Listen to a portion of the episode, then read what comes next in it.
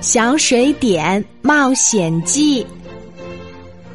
小水点太爱看动画片儿了，为了动画片儿，他宁愿考试全班倒数第一。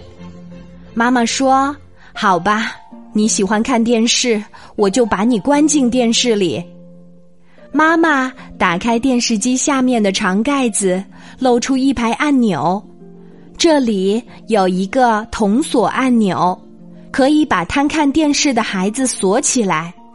妈妈按了一下红色按钮，奇怪的事情发生了，嗖的一声，小水点儿被吸进电视机里啦。这是卡通频道，动画片里大地震动起来，身后还传来可怕的咆哮声。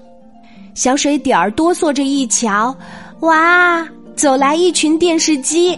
对了，这一集叫做《会吃人的电视机》。专吃痴迷电视的孩子，小水点儿转身就逃。在树林里，他遇见好多惊慌失措的孩子。你们也是被妈妈关进来的吗？小水点儿问。哦不，我们是导演画出来的。一位漂亮的小姑娘回答他：“会吃人的电视机好可怕的，谁能够打败它呢？”面对这么可爱的小姑娘，小水点儿怎么能退缩呢？我，他大喊一声：“电视机要用电，我们让电厂停电。”可他们的尾巴并没有插在插座上。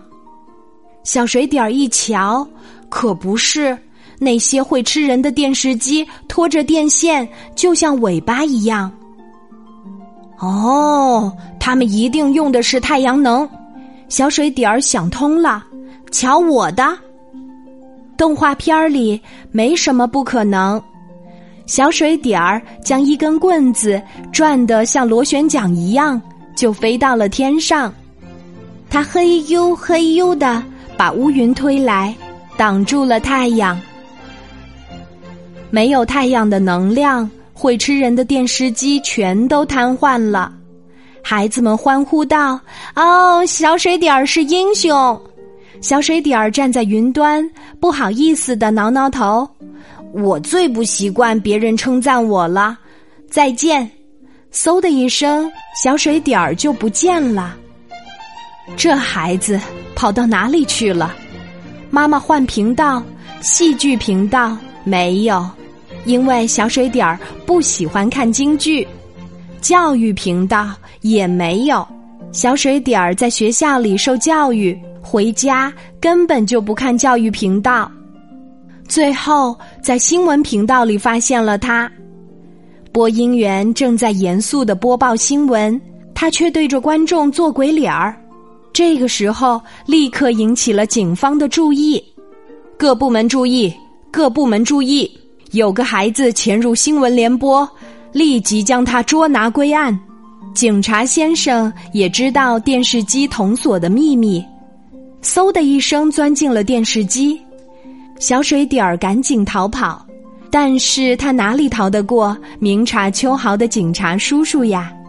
警察先生在电视连续剧中找到了他，小水点儿投降吧！小水点儿却大声喊：“小心！”原来这是一部。描写魔法世界的连续剧，魔鬼军队发现了警察先生，魔鬼军队扑来，警察先生开枪了，可是没有用，因为魔鬼只怕魔法，不怕子弹。眼看警察先生就要牺牲了，小水底儿急忙从兜里掏出遥控器一按，暂停，魔鬼军队被定格在了空中。哇！好惊险呐！小水点儿松了一口气。警察先生原先是来抓小水点儿的，却被小水点儿救了。回到电视外面的世界，警察先生奖励了小水点儿，市长也奖励小水点儿，因为他替广大市民开发出新的娱乐方式，到电视机里去。现在去国外旅行可方便了。还能够和名人合影留念呢。